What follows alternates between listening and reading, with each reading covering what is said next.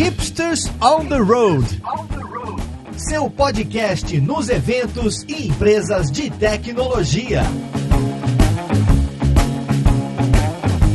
Olá, jovem! Eu sou Gabs Ferreira e esse é o Hipsters on the Road, o podcast onde a gente conversa com empresas sobre cases de tecnologia. E hoje a gente vai conversar com a galera do 6 Bank, ou é C6 Bank, eu não sei, vamos ver com eles. Mas é uma empresa muito legal, muito jovem, tem pouco mais de um ano de mercado aí, mas já tem bastante gente trabalhando por lá, tem mais de mil funcionários, olha só. E eles estão fazendo umas coisas interessantes lá que eu, sinceramente, não entendi tão bem, assim. É, é, eu confesso que eu fiquei um pouco de dúvidas. Eles me falaram sobre testes automatizados, testes sintéticos. Eu fiquei na dúvida se esse tipo de teste é aquele teste que a gente faz no dia a dia para testar a aplicação. Enfim, vamos conversar com eles, ver como é que são esses testes, como é que eles desenvolveram esses testes, qual a razão para usar esses testes e muito mais sobre testes. Não sei se vocês bem. Vamos lá.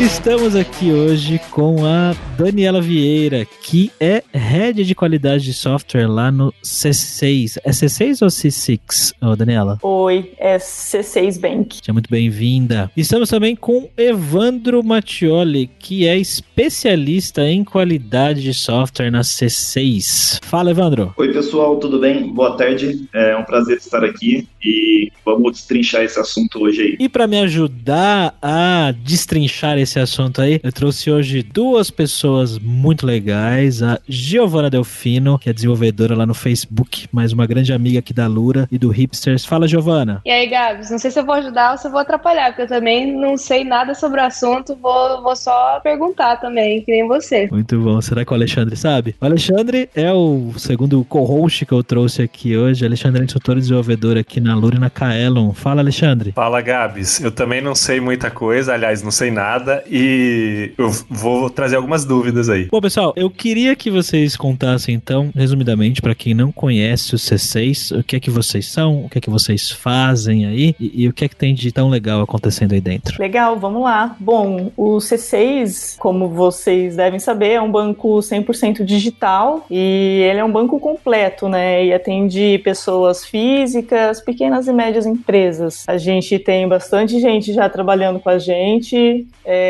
a gente tem mil funcionários. E uma coisa legal, a gente tá fazendo muita coisa legal, aliás, e muito rápido, né? Tipo, o C6 é, foi lançado em agosto do ano passado, a gente vai completar um ano aí de vida com mais de 2 milhões de clientes já. Caramba, não tem nem um ano de vida ainda? Não tem, somos bem novinhos. Eu jurava que tinha mais tempo. Legal. É, um ano de, na verdade, um ano do produto aberto, é, para mar aberto, né? A gente já está construindo ele mesmo desde 2018. Assim, um, é, de construção começou em junho de 2018, mas o lançamento faz um ano. Comentem um pouco também sobre o que, que vocês fazem especificamente aí dentro do C6, vocês dois, Evandro e Daniela. Eu trabalho na área de tecnologia, dentro, é, a minha área é a área de qualidade, eu sou head de qualidade dentro do C6. Tem um time que cuida das releases, né, dos aplicativos Android e iOS, e toda essa estrutura de toda essa galera de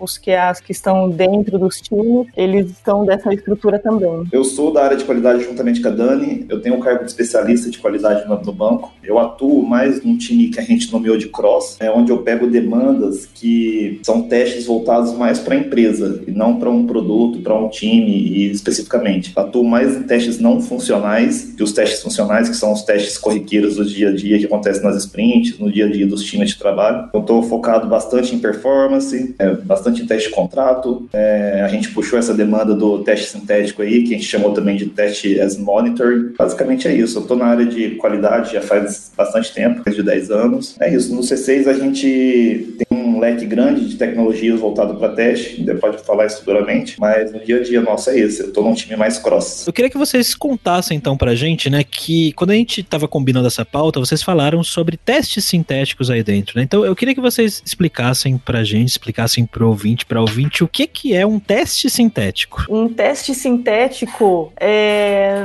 nada mais é a gente reaproveitar os testes que nós fazemos para validações de algumas funcionalidades, esses testes que a gente automatiza uh, e reaproveita esses mesmos testes para fazer monitoração em produção. Então, é como se eu estivesse fazendo um teste em produção, é, coletando algumas informações ali, né? Pode ser métricas, qual o tempo de resposta daquele determinado serviço que eu estou testando, se o fluxo de negócio ele está funcionando. E esse teste sintético ele vem para complementar as outras monitorações, né? E os outros tipos de teste também. Mas resumindo, a gente valida o comportamento mesmo do usuário, que de forma sintética, né? Não é um usuário de verdade, não é um usuário real, mas a gente simula esse comportamento dele no ambiente de produção. Qual que é a, assim, você falou que você pega os, os testes que já tem, né? Aqueles testes que acho que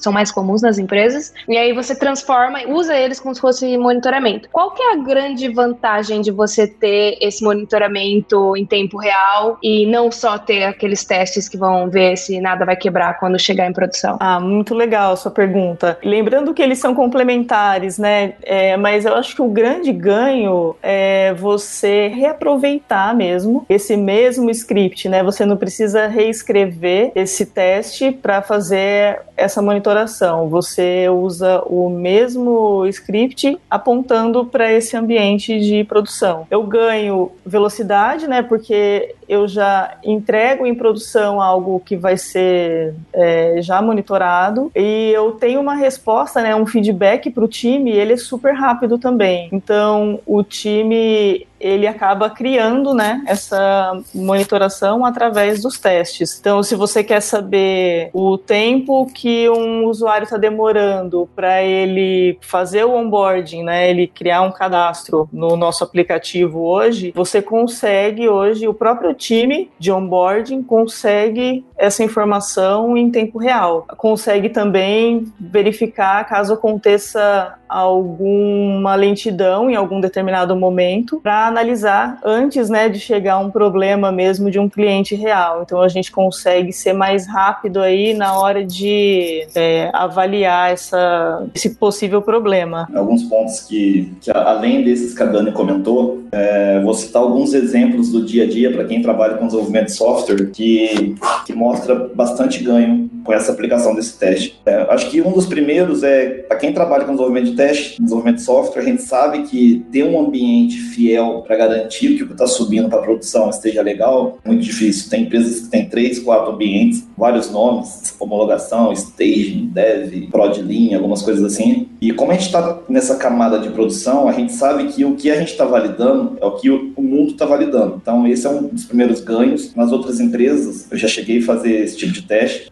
Eram mundos mais tranquilos, eu diria assim. Por hoje eu estar num banco, tudo é mais complexo, mais rigoroso, tudo tem mais normas. Então, fazia algum tempinho que a gente estava tentando colocar isso para rodar. O primeiro ponto que eu acho que é um ganho enorme é por estar tá rodando em produção, coletando os dados, está batendo em serviços que todas as aplicações, que todos os usuários batem. Um outro ponto legal é, tipo assim, como ele é focado em monitoria, a gente tem o um controle exato que a qualquer momento, se alguma aplicação, se alguma parte do nosso sistema parar de funcionar, a gente vai saber com exatidão, com, tipo assim, é configurável, é, tem aplicações nossas que rodam testes a cada minuto, fazendo a mesma função, outras mais críticas que rodam a cada cinco minutos. Então, por exemplo, vou dar um exemplo bem básico, é se o login que o usuário entra pelo nosso app não está funcionando, um minuto, nosso time de operação sabe que tem um problema. Não precisa alguém entrar no chat, alguém ligar para o nosso 0800 e falar que está com problema. Então a gente já tem esse, essa monitoração bem perto e bem rápida. Alguns outros benefícios. Com essa monitoração rodando 24 por 7, a gente cria uns baselines bem fortes. Tipo assim, e o time de data consegue trabalhar com isso muito legal. É, além do time de data, uma observação legal é que quem pediu isso, quem é, patrocinou a gente colocar isso em produção para a gente lá, foi justamente o time de monitoria. O nosso foco o nosso cliente basicamente é o time de monitoria. A gente está gerando qualidade para o banco, é, ajudando na monitoria. Então, é, além do exemplo passado, que se alguma aplicação parar eles são avisados, existe outros dados. Por exemplo, é como a Dani disse, a gente está sempre medindo os tempos de respostas que cada aplicação responde. Então a gente tem os thresholds, a gente tem essas métricas, a gente consegue controlar para ver se está verdinho, se a saúde está legal. E qualquer disparidade que dá no tempo de resposta, a gente consegue gerar alarmes consegue notificar o pessoal também. O exemplo é, ah, o pessoal, o time de onboarding um deploy e eles fizeram vários testes lá, como a Dani disse, esse é complementar, eles fizeram vários testes internos, passou nos testes deles. Que eu vi que esse meu teste tem tempo de resposta que a aplicação respondia em 200 milissegundos,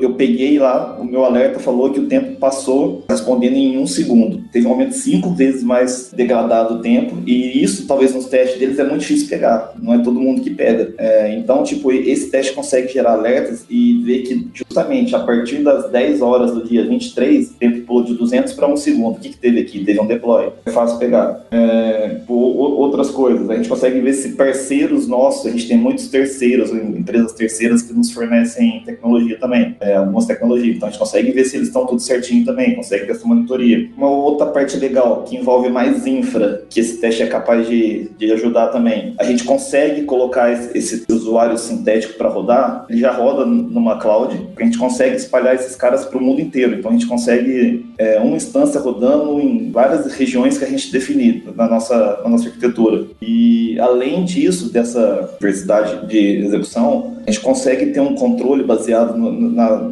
nas métricas que ele gera, e a gente sabe que a partir das 10 horas da noite até as 4 horas da, da manhã, da, da manhã é, cai em 80% o tráfego. Então a gente consegue reduzir nossa infra e ter um, um, um ganho de custo também. Então, assim, a gente está sempre coletando dados 24 por 7, e esses dados a gente consegue usar de diversas maneiras. Então, esses são alguns outros benefícios, além dos que a Dani disse. É interessante, assim, que parece uma maneira de testar que é mais próxima da infra de produção e uma maneira de monitorar que é mais próxima do negócio, de um usuário, né? Então parece algo bem interessante. O que eu gostaria de perguntar é se isso é para arquiteturas mais complexas, assim, que você tem muitas coisas para monitorar, como a arquitetura de microserviços, ou eu consigo, ou faz sentido isso é, usar esse tipo de teste sintético para um monolito ou algo mais simples assim? Nossa, faz super sentido, assim, não é para esse universo exclusivo, assim, de microserviços serviço. Eu achei interessante isso que você falou, que é um teste que ele também ele está muito próximo do negócio, né, ali do business. É exatamente essa a ideia.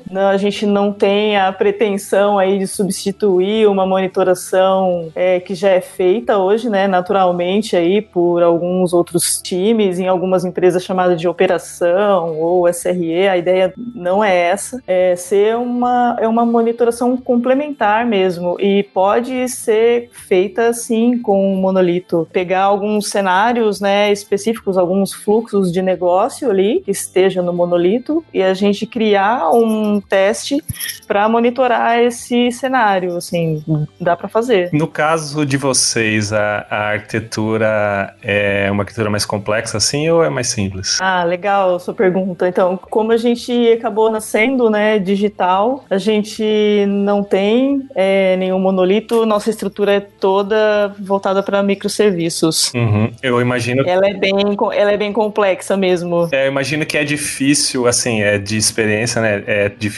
de você testar porque você precisa subir um monte de coisa ao mesmo tempo, né? Então você vai ter vários serviços, vários bancos de dados e várias é, é, coisas de, de integração, middleware de integração. Aí fica difícil de testar, né? É, mas ainda assim vocês fazem testes end-to-end, -end, assim, tipo simulando um usuário, mas antes de produção. Sim, sim, fazemos. É, a gente tem vários testes, né, que são temos testes também em várias camadas, né? Tem o teste que bate aí nos microserviços de forma isolada, né? Isso falando no ambiente anterior aí o ambiente de produção. A gente tem muito desses testes, tem muitos testes na camada aí, é, de teste, teste unitário, mas temos também esses testes que validando todo o flow, né? A integração aí de vários microserviços. Até porque a gente tem alguns parceiros, né? Então a ideia é que a gente valide o flow como um todo para saber se que nenhum ponto a gente está tendo algum problema e que vai impactar lá na frente o nosso usuário.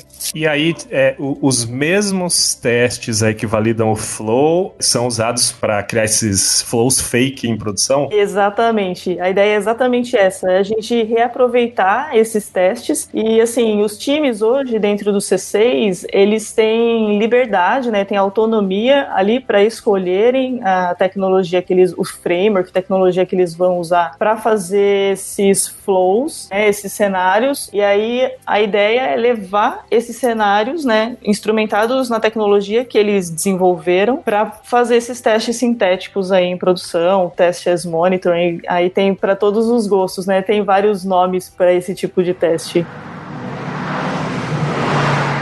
Você falou um pouco aí de, né, que vocês não usam, vocês não têm nenhum monolito e tudo mais. E quais são as escolhas das tecnologias de vocês? Qual é o stack de vocês? A nossa stack hoje é basicamente Kotlin, é o que a gente mais tem usado dentro do C6. E para testes, é, a gente usa também Kotlin, né, para fazer esses testes em camada de serviço. Mas a gente tem testes também em Python e em outras linguagens.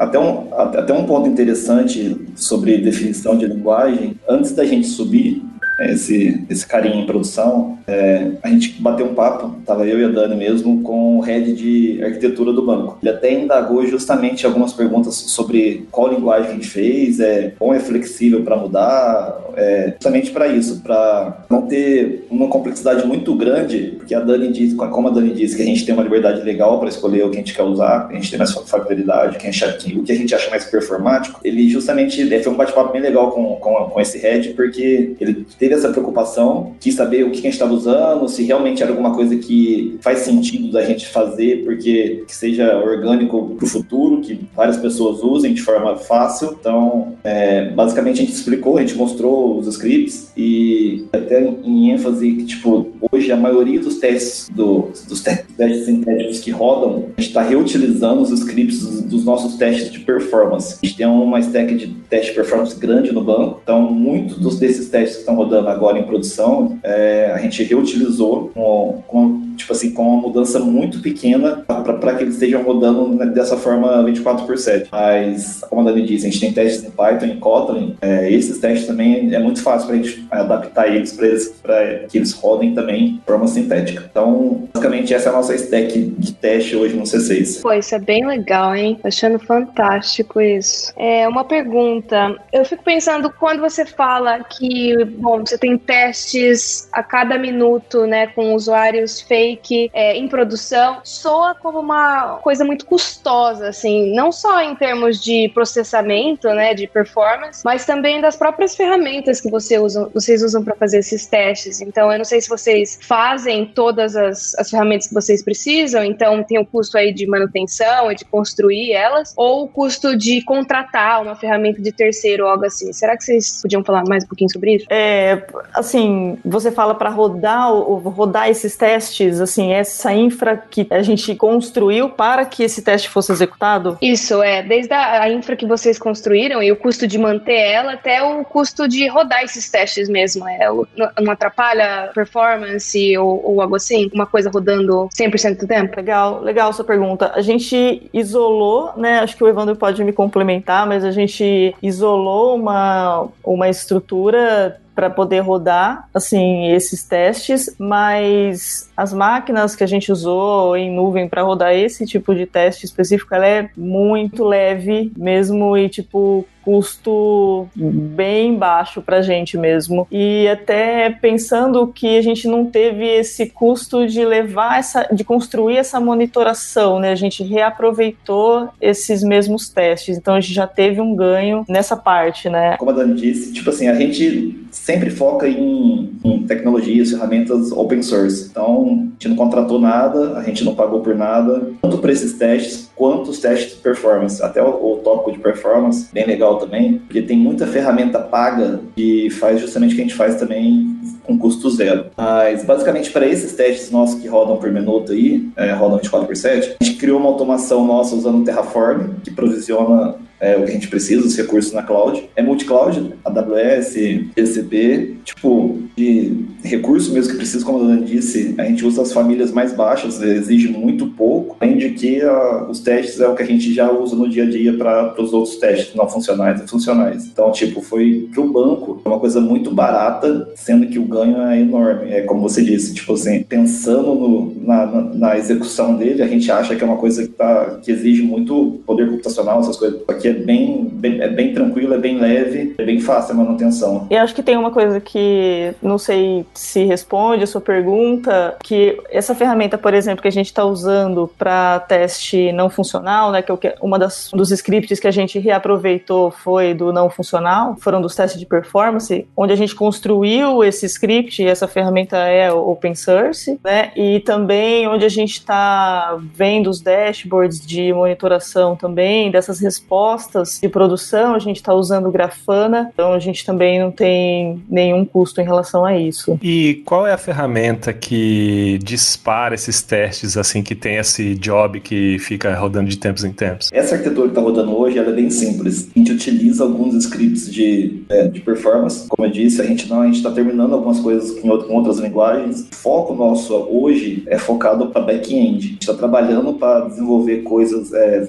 novos scripts que, que simulam o usuário navegando pelo nosso app, pelo front, tocando na tela mesmo. Essa monitoria nossa é tudo via serviço REST mesmo, é tudo no back-end. Então, basicamente, a gente está usando nossos scripts de performance. É, a gente tem esses scripts usando JMeter, algumas coisas em, em Gatling. E então, para quem conhece JMeter, precisa ter apenas Java instalado. Como a Dani disse, para exibição do, do, do, dos resultados, os nossos dashes a gente usa o Grafana. Que é o mesmo usado pela equipe de monitoramento de infra e tal, né? Eles usam também. Eles têm alguns outros, mas eles usam o Grafana também. Porque a gente fida o Grafana, a gente usa o InfluxDB. Nessas máquinas nossas que startam, a gente criou algumas rotinas, alguns scripts que, como se fosse um Chrome tab é, a gente monta o schedule em cima dele. Aí, a partir daí, ele começa a chamar os scripts a cada minuto que destrincha a execução do, dos usuários sintéticos. Usuários sintéticos. Assim, eu tinha uma ideia do que era é,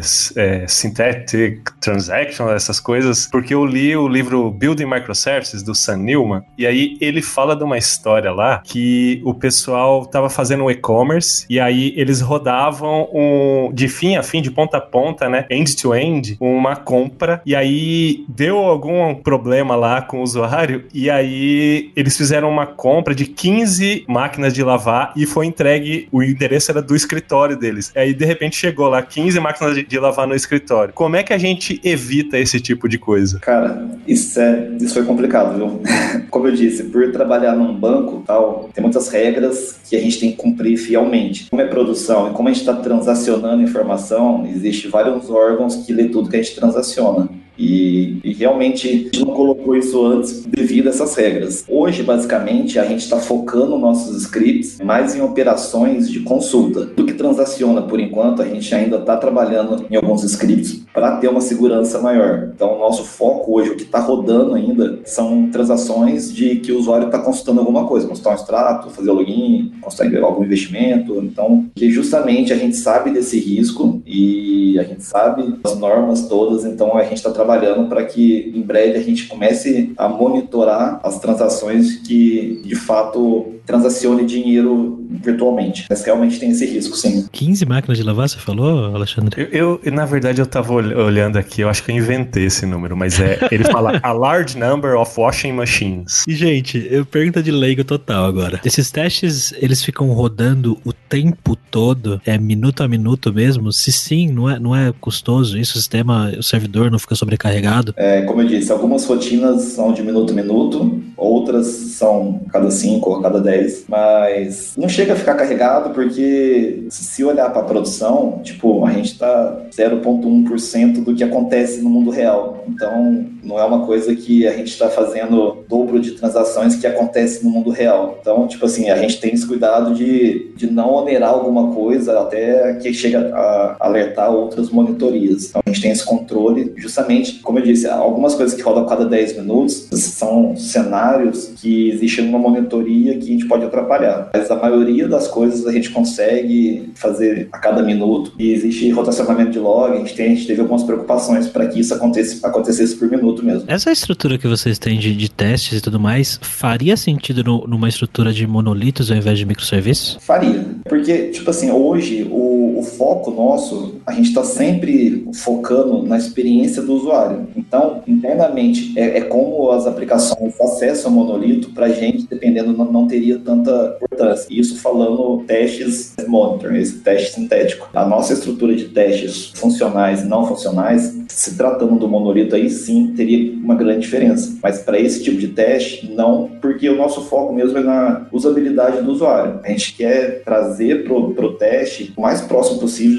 de que esteja ali um usuário navegando pelas nossas aplicações, traga em dados a experiência que ele está tendo. Se está demorando para retornar alguma coisa, se está se, se tá estourando algum erro. Então, para esse teste em si, ele é aplicável também. Mas para as outras camadas de teste, talvez teria uma, teria, a gente teria que mudar muita coisa. Eu acho que tem um problema, sim, né? Que é uh, você está monitorando infra, você vê lá porcentagem de CPU, porcentagem de RAM, é, uso em disco, aí vê latência, que é tipo uma, um tempo de resposta mínimo, mas exatamente o que o usuário está sofrendo, você não tem como ver, né? E aí isso cobre exatamente esse pedaço aí, né? É, eu ia falar exatamente isso, assim, e é, referente a, outra pergunta, assim, do monolito, não é o nosso caso, mas eu fico pensando, por exemplo, dentro de um time de produto, né, que de repente, se eu estivesse trabalhando com um monolito, mas quero saber como o usuário está se comportando, como a minha aplicação está se comportando, né, dado a um fluxo de negócio. É, eu conseguiria ter essas informações, eu consigo desenhar, eu ali mesmo sendo pro, produto, dentro do meu time, consigo desenhar um fluxo que eu gostaria de ter essas informações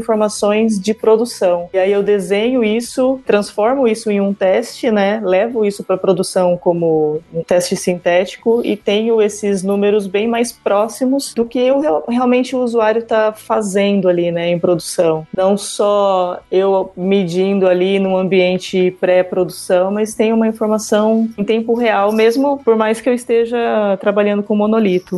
Uma coisa legal também que a gente não citou ainda, que é a cereja do bolo pra gente, é, além de ter um, vários dashboards que qualquer pessoa que bate o olho ali sabe o que acontece, tem bastante informação. A gente trabalha muito bem com notificação e abertura de chamado de incidente. A gente cria os thresholds e, sei lá, a gente configura da melhor forma possível, a gente chega até a conversar com os PMs e os POs do, do produto. A gente fala, ah, por exemplo, login. E a, se nos últimos três minutos não, não aconteceu um login ou o tempo de login está a mais de 5 segundos, cara, é, notifica o time tal, tal, tal, e a e já abre um incidente no nosso sistema para cair para operações que com, com, a prioridade que foi definida. Então, é uma automação bem legal, não é uma coisa só que ah, eu preciso abrir lá para ver se está tudo legal. Nossa, estamos conectados, porque eu ia perguntar uma coisa relacionada a exatamente isso. Pelo que entendi, esses testes sintéticos, eles são bons para identificar ali os problemas que estão acontecendo na hora que eles estão acontecendo, mas eles não acham a causa, né? Eles não acham a raiz do problema. Então, eu queria saber, por exemplo, que nem você falou, ah, ah aconteceu, teve um alerta que 5 segundos sem um login. Como é que você sabe que isso não é, por exemplo, um problema de conexão ou um pico isolado ou algo parecido? Qual que é o processo? Vocês podem falar um pouquinho do que acontece depois, assim, quando o alerta é gerado? Do nosso lado, tipo assim, a gente consegue no máximo passar o código de resposta de erro para eles no chamado. Acho que a Dani cons consegue explicar melhor da parte de monitoração depois que eles recebem essa informação. É, eu acho que a, acho não, além deles olharem isso, né, olharem é, através do teste sintético que a gente está com problema no login, tem outros tipos de monitoração, né? De repente o, é, o serviço de autenticação mesmo ele está fora ou uma uma das máquinas está com problema, está com um problema de conexão. A gente tem essas outras monitor, monitor monitorações que a gente consegue fazer um double check aí para saber exatamente qual que é o problema. E, mas isso mas... é uma pessoa que faz, é, Sim, não é, um é, automático. Não, não é automático. É, existe uma análise aí manual, né, para ver exatamente onde que é o problema e aí, e aí sim é, partir para resolução. Mas sim, é alguém que olha, sim. É, a nossa ajuda é mais para que essa análise seja mais rápida e impacte menos pessoas na produção. Entendi. Quantos, vocês têm ideia de quantos alertas assim são gerados diariamente ou semanalmente, não sei, algum número para a gente ter uma ideia? Alertas uh, em geral, você fala não só do Test as Monitoring ou só do Test as Monitoring? Ah, vamos fazer só do Test as Monitoring. Bom, essa semana, bom, a gente está no começo da semana ainda, né? Mas assim, acho que podemos falar que por semana a gente tem em média de cinco alertas, nem é muito. Ah, entendi. Porque eu imaginei que, pô, se tem muito, como é que faz para priorizar isso tudo? Se tem alertas que têm prioridade maior que outros, mas acho que se o número é pequeno, então dá para olhar tranquilamente. Isso. Ainda está sendo tranquilo pra gente, né, realmente. E é até legal pensar no momento de crescimento aí, como que a gente vai fazer para priorizar, né, esses alertas. De repente, um peso aí, dependendo do problema. É, é aí com, com escalando sempre tudo fica mais difícil, né? Sim, sim. Uma coisa que a gente tenta é justamente para evitar esse tipo de problema, para flodar alguma coisa aí com muita, muita alerta, com muita mensagem. A gente tem, a gente tem essa preocupação, a gente tenta deixar configurado o máximo possível nossos thresholds, que, que seja algo urgente mesmo. É, tipo assim, a gente sabe que durante o dia exige, a, a, gente consegue ver no nosso dashboard que ah, nos últimos dois minutos deu uns problemas, mas voltou e ficou normal. Então a gente não, não vai notificar para isso. Então a gente ah, entendi. tenta criar situações que realmente é um problema e não um engasgo de algum sistema, entendeu? Tem essa Entendi. Então quando, quando vocês geram um alerta, já tem um certo grau de confiança de que aquilo não é um probleminha, uma coisa banal. Já tem mais certeza do que só um, ó, oh, talvez tenha uma coisa errada aqui. Exato. É, tanto é que se a gente mandar muita mensagem, muito alerta, a gente perde até a prioridade nisso, né? Então a gente tenta manter o grau de complexidade do, do, das notificações é, bem próximo de um possível problema real. Por isso que é muito boa sua pergunta, que a gente tem essa preocupação de não flodar nenhum canal e nenhum departamento de monitoria nosso. Vocês têm esses testes rodando em produção e, e, vocês não fazem esses testes sintéticos antes de mandar para produção, né? Ou vai também? Esses scripts, alguns deles rodam em ambiente de homologação nosso. Esse cenário de rodar por minuto por minuto, a gente a gente não aplicou em outros ambientes, que eles não são muito fiéis. A gente até rodou quando a gente estava na concepção do, desse produto, só que como o ambiente tem muita gente fazendo deploy, muita disponibilidade, então é muito difícil trabalhar. Mas hoje só roda em produção mesmo. Os scripts rodam com outros propósitos em outros ambientes. Uma coisa assim que eu fiquei pensando aqui é a, a gente tem um, uma coisa chamada smoke test, né? Que eu acho que é quando você vai fazer um deploy e aí você roda, por exemplo, você tem um deploy que você coloca numa outra máquina. E antes de virar a chave, né, o DNS e, virar para nova máquina, você pode rodar um teste e verificar, verificando, às vezes manualmente mesmo, né, verificando se é, tá tudo bem naquela nova máquina. É, eu acho que o pessoal chama isso de smoke test, vocês me corrijam se eu estiver errado. Qual é a diferença disso? Você pode usar um, um script desses sintético para fazer um smoke test? Ah, legal sua pergunta. É exatamente esse, né? É, muda o que você está validando, assim, em relação ao smoke test. Ele vai fazer um teste bem superficial ali, né? O teste das principais funcionalidades mesmo do que você está validando. É quando você acabou de fazer o deploy. É, você pode também pegar esse script, né, do smoke test, por exemplo, e deixar ele rodando e coletar algumas informações. Ele vai virar um teste sintético, né? Um teste para monitoração. É, talvez precise é, só instrumentar, né, que informações que ele vai coletar, o que, que você quer alertar com isso, mas a ideia, assim, do Smoke especificamente é ele validar pontualmente ali a funcionalidade mesmo depois que você acabou de fazer aquele deploy. Ele não tem essa, vamos dizer, essa pretensão de coletar informação, de ficar rodando por mais tempo após o deploy. Então o teste sintético seria bem mais é, completo e complexo do que um smoke test, assim. Isso, isso, bem mais. Quando o alerta foi gerado, vocês identificaram um problema, eu fiquei curiosa como que vocês fazem para achar quem é o responsável por aquela área que foi detectado o problema. Então, não sei, o, o script ele faz o quê? Ele dá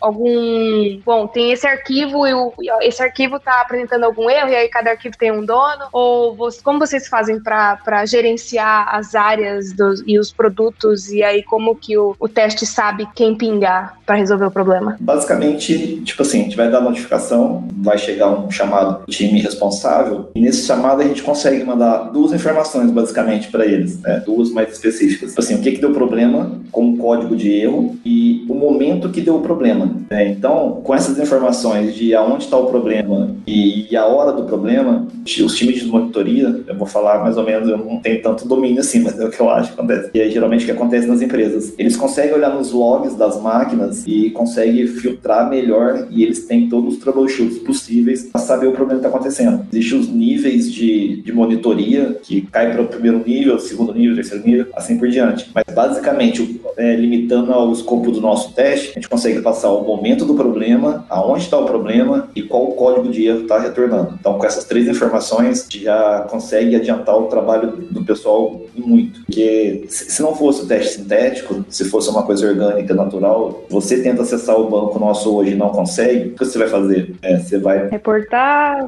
reclamar? Você vai, ou você vai numa rede social, ou você liga no 0800. Uhum. Aí, até você passar as informações com detalhes para um atendente, vai te perguntar a versão do seu aplicativo, qual o seu dispositivo, é, o que, que você estava fazendo. Então, é muito mais complexo por envolver muitas pessoas e, desculpa, por envolver muitas informações e mais, mais de uma pessoa no fluxo de notificação. A gente consegue dar preciso para o pro profissional de monitoria o que ele precisa para poder olhar nos logs das aplicações e identificar o problema. Entendi. Então, esse time também é um ser humano que pega o que o sistema de vocês dá, o que os testes dão, e aí tenta achar o respectivo dono, a equipe que melhor pode resolver o problema, né? Tipo isso? Tem um time onde são seres humanos lá que estão sempre olhando os problemas que chegam e 90, eu, eu acho, vou chutar também novamente, isso não é, não é nossa área aqui, mas eu diria que 90% dos problemas eles conseguem resolver, mas que eles não conseguem, eles passam para o outro nível que são é, o pessoal talvez do time que está o problema em si, dos, dos desenvolvedores, e sim eles conseguem resolver é, o problema que chega para eles. Mas 90% dos problemas, esse time de monitoria consegue resolver o problema. Entendi, perfeito. Bem legal isso. Acho engraçado que a gente fala que tem humanos, tem humanos é, ali então. pra... Robotic beings rule the world. Não é, porque isso salva um tempo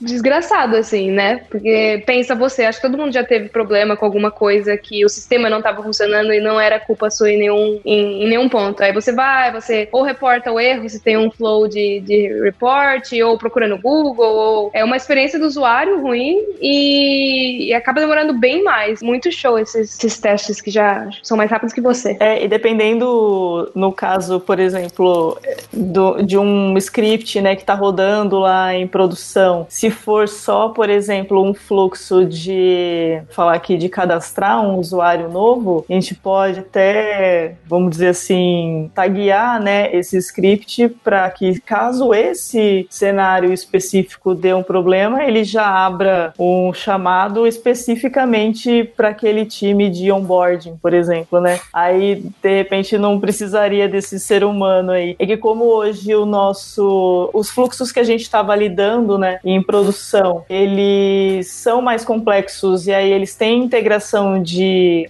alguns times em conjunto, aí hoje precisa de uma intervenção para fazer isso. Mas se ele for mais simples, de repente, para quem for usar isso, quem gostar disso e for usar no monolito, acho que dá para fazer isso direto, sem passar por nenhum ser humano aí que vai avaliar para qual time vai cuidar do problema. Entendi. É, inspirado nessa ideia de seres robóticos aí, será que a gente conseguiria fazer algo que fica analisando o tráfego dos usuários e extraindo é, cenários mais comuns assim e transformar isso em testes sintéticos? Ou é muita viagem? Não, eu não acho que é viagem. Acho que é possível e eu acho que é legal essa situação. Só que acho que depende muito das aplicações, porque você tem que pegar essas informações que foram trafegadas e estão trafegando, aí em cima disso montar os scripts. Acho que é tendência até, porque até falando um pouco da nossa área de qualidade de software, de testes, hoje a cabeça de um profissional dessa área constantemente pensando em automatizar tudo que ele faz no dia a dia. Ele faz uma rotina que ele faz duas vezes por dia, pelo menos. No meu caso, eu penso em criar algum script que faça isso para mim, eu não preciso fazer as outras duas vezes. Então, casa um pouco com esse cenário que nem você for olhar, até falando um pouco de testes mesmo, há 10 anos atrás, a automação era muito pouca. Tinha, antigamente tinha umas planilhas que eram 20 pessoas seguindo uma planilha, clicando em botões para montar os cenários. Então hoje tem sistemas que as, as automações suprem esses 20 pessoas que ficavam clicando. E esse cenário que você disse é, é mais um a ser automatizado e vai ter um ganho no futuro. Então, acho que faz todo sentido sua pergunta e eu acho que a tendência é que isso aconteça sim. O comportamento, o que vocês testam é sempre a mesma coisa a cada minuto? Tem um grupo, eu imagino que tenha um grupo controle ou vocês têm que ter alguma medida de, tipo, o que é o comportamento normal para saber se isso varia e de quanto em quanto tempo vocês revisam o que é normal? Você pode falar um pouquinho dessa dinâmica de como que esses usuários fantasma funcionam? Cada cenário é um cenário, que nem até o exemplo que a Dani disse de desse usuário que fica criando uma conta por minuto. Não é sustentável para gente criar uma conta por minuto um ano. Imagina o número tanto de contas fakes que a gente teria, né? E como é produção, como tem um bacen no meio, então a gente não pode fazer isso. Como eu disse, cada cenário é um cenário. A gente tem que ter as limitações para não seja um problema que o nosso sistema está rodando em produção. E sobre a sua pergunta de atualização, essas coisas, é, constantemente a gente está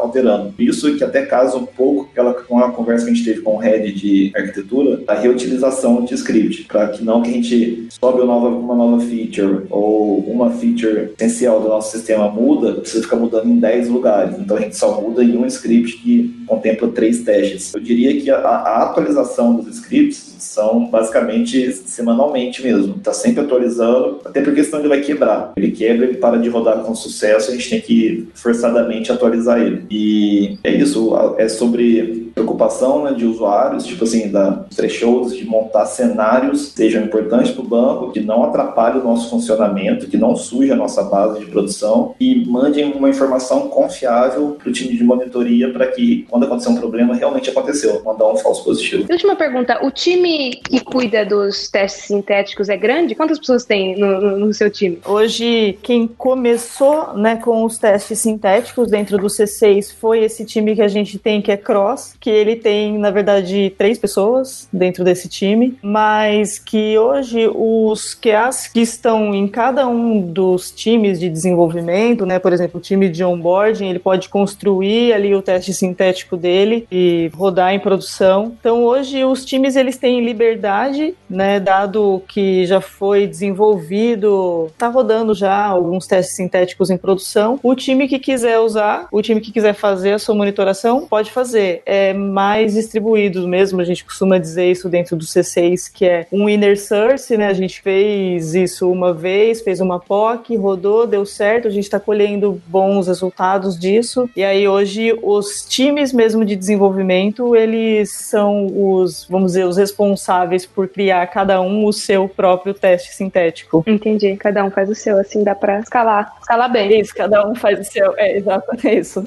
Legal, gente. Agora queria perguntar para vocês, para fechar aqui o podcast, vocês estão contratando no momento? Sim, a gente tem bastante vaga. A gente no banco como um todo, a gente tem 100 vagas hoje e só para tecnologia nós temos 70 vagas é, exclusivas assim de tecnologia. Então tem vaga para SRE, tem vaga para desenvolvedor iOS, back-end, Android, tem vaga para QA também. E se eu puder contar um pouquinho, hoje dentro do C6 a gente tem muito uma pegada realmente diferente assim do QA, não é um, um testador, né? A gente não tem esse papel dentro do C6, que o QA ele é um facilitador mesmo, um mentor dessa disciplina de qualidade para todo o time, né? Ele conhece as boas práticas e ele compartilha essas boas práticas com todo o time. Por exemplo, essa de teste sintético, o teste as monitoring, promovendo aí eventos tipo Bug Bash,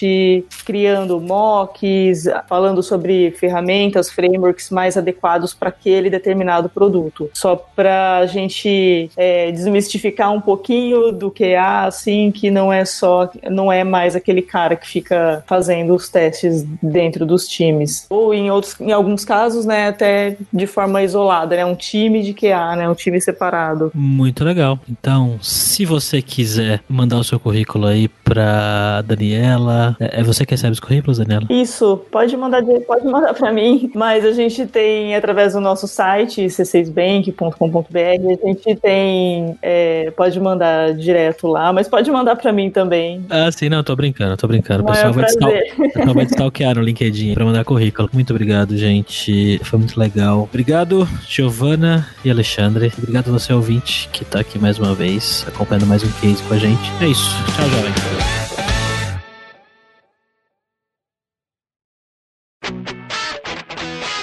Você ouviu o hipsters.tech, produção e oferecimento alura.com.br, cursos online de tecnologia e Kaelon, ensino e inovação. Edição Radiofobia, podcast e multimídia.